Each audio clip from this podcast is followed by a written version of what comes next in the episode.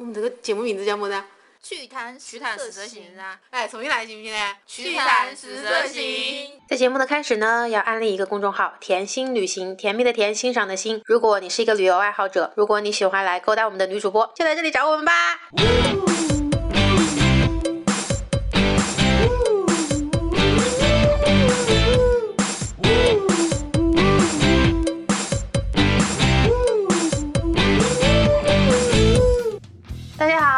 是最近看《欢乐颂》看入迷的甜心。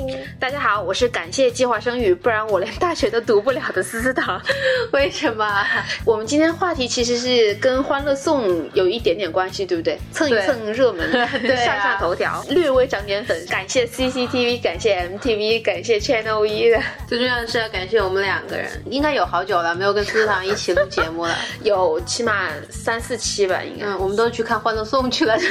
我并没有看，真的，你没看我我真的是没有看。在《欢乐颂》刚刚开始红火一点点的时候，不是网上有很多那种文章，就是说《欢乐颂》的剧组也是一个处女座的剧组，然后非常之严谨啊什么的。嗯然后我觉得哎还蛮有意思的样子，我就看了个大概两三集的样子吧。嗯就一群女的咋咋呼呼什么的，也好像没有特别的有营养。我就发现这个确实像你说的，就是它有一种处女座的情节在里边，它有一些东西和它的实际的场景是匹配的，比如说三个九的感冒灵和那个泡面的香飘飘啊，嗯他们就是樊胜美和关关呀、蚯蚓啊，他们这一波人在用的。嗯然后像安迪呀、他喝的就是安家的牛奶呀，小七送的就是小 Diva 的巧克力，分得很清楚。他不会说是像之前我们看一个什么片子，都是有钱人还说海飞丝用的多好，就是那种感觉。所以当时我就看下去了。但其实我觉得看这个剧的话，大家引起最大共鸣的应该就是樊胜美这个角色吧。最近网上真是太多的文章来讲樊胜美对这个人物了。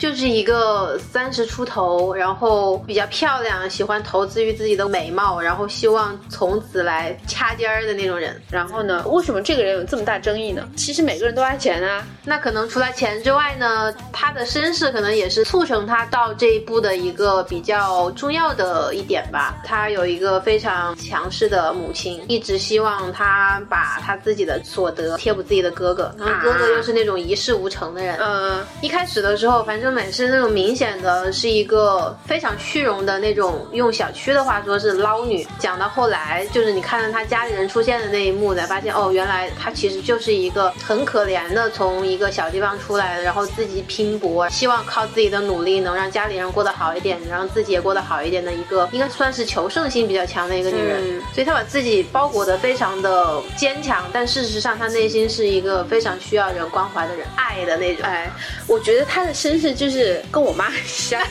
真的。我妈她就是有个弟弟嘛，嗯然后我外公外婆就是非常之重男轻女，从小就是有什么好吃的，舅舅就先吃。然后我妈大概呃十八九岁就开始出来工作了嘛，然后我外公外婆就直接把我舅舅甩给我妈了，我就比我妈要小好几岁，就当时还在读书的那种，管他每天一日三餐啊各种的，哇就是自己做父母的完全就不管的那种，那他自己做父母的干嘛呢？吃吃玩的玩啊，哇塞！而且当时就是我也要做这种父母。而且当时就是我妈和我舅就两个人单独住，嗯都不和我外公但外婆在在一个城市呢？在一个城市，就是住在他们自己姥姥家里，哦，就完全不管的那种。等我妈上班了之后，自己找的工作嘛，然后工作也还行。当时我外公是在那个公安局里边打杂之类的吧，然后当时不是很流行，就是爸爸在一个单位，然后儿子也去那个单位，就相当于顶职一样的那种对对对对 feel 嘛。然后我舅舅有顶替我外公的工作，每个月也就当时很早以前，可能五百一千块钱就这样子。因为我妈当时赚的钱还比较多的嘛，每次赚了钱呢、就要跟家里买一些乱七八糟的东西啊。当时我舅家里的那个电话费好像都是我妈在交。我妈当时是做服装的，就每次看到还可以的衣服，就会拿几件就不同颜色的去给我外婆选嘛，然后就会问我外婆想要什么颜色，然后我外婆通常都会说，那你都给我吧，就是这样子啊。就有时候不要钱。有时候很好的羊毛衫就是那种一件就大几百的，可能现在买都觉得有点贵的，还有是一次性要好几件，然后都不穿，放在柜子里边，就是他不穿的不两个拿就拿打的啦。舅舅的儿子后来工作的话，也是我妈给找的关系，让他做。你知道现在找关系都是也要疏通啊，什么送礼啊，什么请吃饭啊之类的。当然这不是好的现象啊，大家不要学。但是这些钱呢，什么也都是我妈出的，我舅舅舅妈也没有说表示一下什么，就好像觉得我妈这样做就是应该的。对，跟樊胜美对吧？就就是两两两个字，应该。对，而且他觉得如果你不帮他的话，就是小气。对啊，他觉得你不帮，就是你明明有能力，为什么不帮？他是你自己的侄儿子啊，就这样子。然后我外公外婆因为病嘛，就走得早，然后他们留下来的房子，就死之前那口气硬是不咽下去，就一定要我妈答应，千万不要跟他弟弟抢。然后我妈答应了之后，他才放心的走。这真的我就觉得好心酸呐，为什么这样子？但事实上，其实如果你们想争的话，这个房子是可以争到，是可以。但但是我妈就可能从小就是这种思维，就不会去争什么的。而且我妈小时候特别可怜，因为我妈身体不是特别好，没有把弟弟照顾好的话，他们就会骂他呀、打他什么的。然后我妈就会哭，坐门口一搞哭一天，就没有人管他。啊，我突然想到，我爸爸他们也是这样。我爸是家里最小的一个儿子，然后我爸的姐姐就是我姑妈，他们如果带我爸出去玩，把我爸搞摔了呀，或者是一不小心搞感冒了呀，姑妈他们就是挨打的节奏，就我奶奶打，就回来一顿暴揍。对对对对对。然后其实我自己家里也是这样子的，然后我爷爷奶奶就家里有五个嘛，然后只有最小的一个儿子生了一个孙子，其他上面全部都是女儿，所以我们家里就是女儿都是草，然后那个孙子就再没有出息，他也是宝。然后在我小时候啊，当时我妈生了我之后，我听我妈说，就是我奶奶一看是个孙女，掉头就走了，管都没有管，真的。当时还劝说我妈要生第二胎，那个时候就是计划生育管的还是蛮严的嘛，嗯，就我妈就不愿意生，因为当时可能就会工作都没有了嘛。然后，哎，那你妈其实还是属于还比较坚持得住的。我听我的一些同事或者是朋友说，他们家就是拆房子都要生。对，我告诉你，我告诉你。为什么我妈坚持得住呢？因为我们家大伯妈生了第一胎是个女儿，因为大伯是长子嘛，嗯，就让我大伯妈再去生一个，嗯，然后就跑到农村去生的，嗯，然后结果生了之后又是一个女儿，然后我奶奶就是两个都不管，就我妈即使再生一个，如果也是女儿的话，我奶奶也会都不管，所以她肯定不会再生。反正做一次不管，怎样就咋那样，一不自往你管。如果说当时没有实行计划生育，我妈再生了一个或者再生了两个，就最后生了一个儿子出来的话，我可能就是另外一个樊胜美。要感谢计划生育，感谢计划生育，让我们有饭吃。啊，有书可以读啊。对呀。就是有点孤单的，不觉得？我小时候都是喜欢黏着我姐姐哥哥他们玩啊，但是我总是被我哥哥欺负。我们俩冬天的时候就从外面舀了一桶雪回来，我们俩就在家里的小阳台上面打雪仗。结果他一不小心把灯泡打打碎了，就打熄了。灯泡是热的，然后冷的一上去灯炸就炸了嘛。他就威胁我说：“哎，你不能跟屋里人讲是我搞的呀，就说是你搞的，听到吗？” 然后呢？然后我就跟家人说是我搞的呀。然后你挨打了没有？我没有啊，我女孩子我还好，算了，不会不会挨打。但是如果是男孩子的话，还是会挨打的。其实我觉得家里很多亲戚也都会是这样，就不说是重男轻女啊，有的家里可能比如说有两个，一个特别有钱，然后一个可能就是普普通通、平平凡凡。普普通通、平平凡凡的人肯定有他普普通通和平平凡凡的原因嘛。然后他如果说那个特别有钱的人就不帮他呀，比如说他可能买个房子差个十万，找你借个十万，然后他又不给利息，又不说什么时候还。但是如果你不借，他还说一个越有钱越皮嘞，有钱为什么不借的越个嘞？有的人就觉得你帮我是应该的。嗯，对。我们刚刚讲了这么多，好像有点负能量。是的，感觉好像就是你们都没来找我姐姐，都没来找我。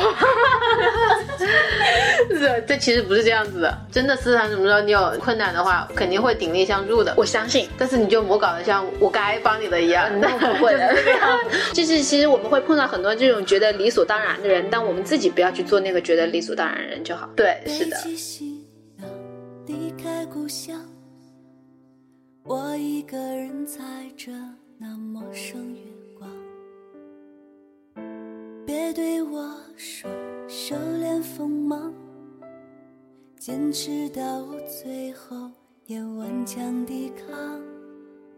成功路上非死即伤，但别妄想我举手投降。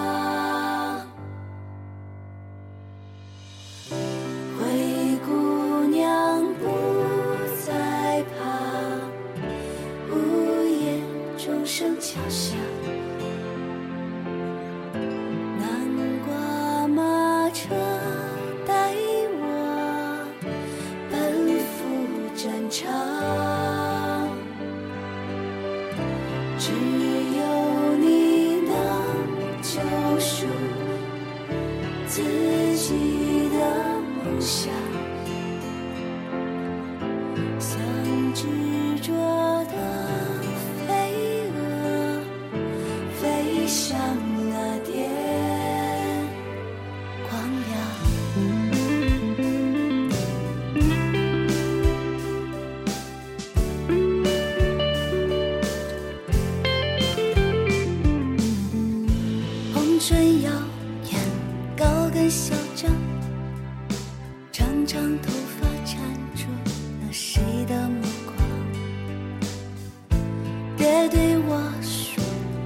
心多伤，女人弱点就是为爱痴狂。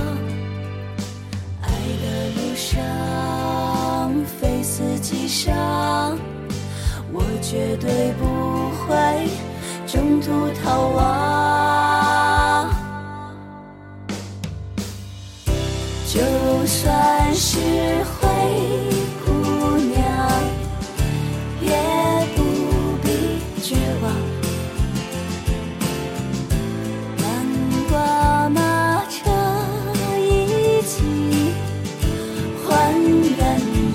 想。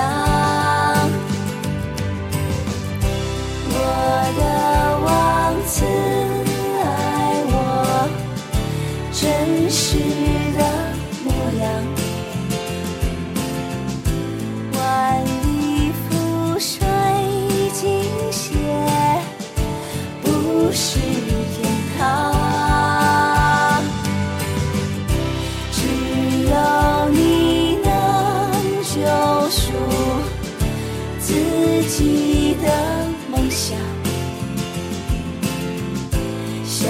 执着的飞蛾，飞向那点光亮。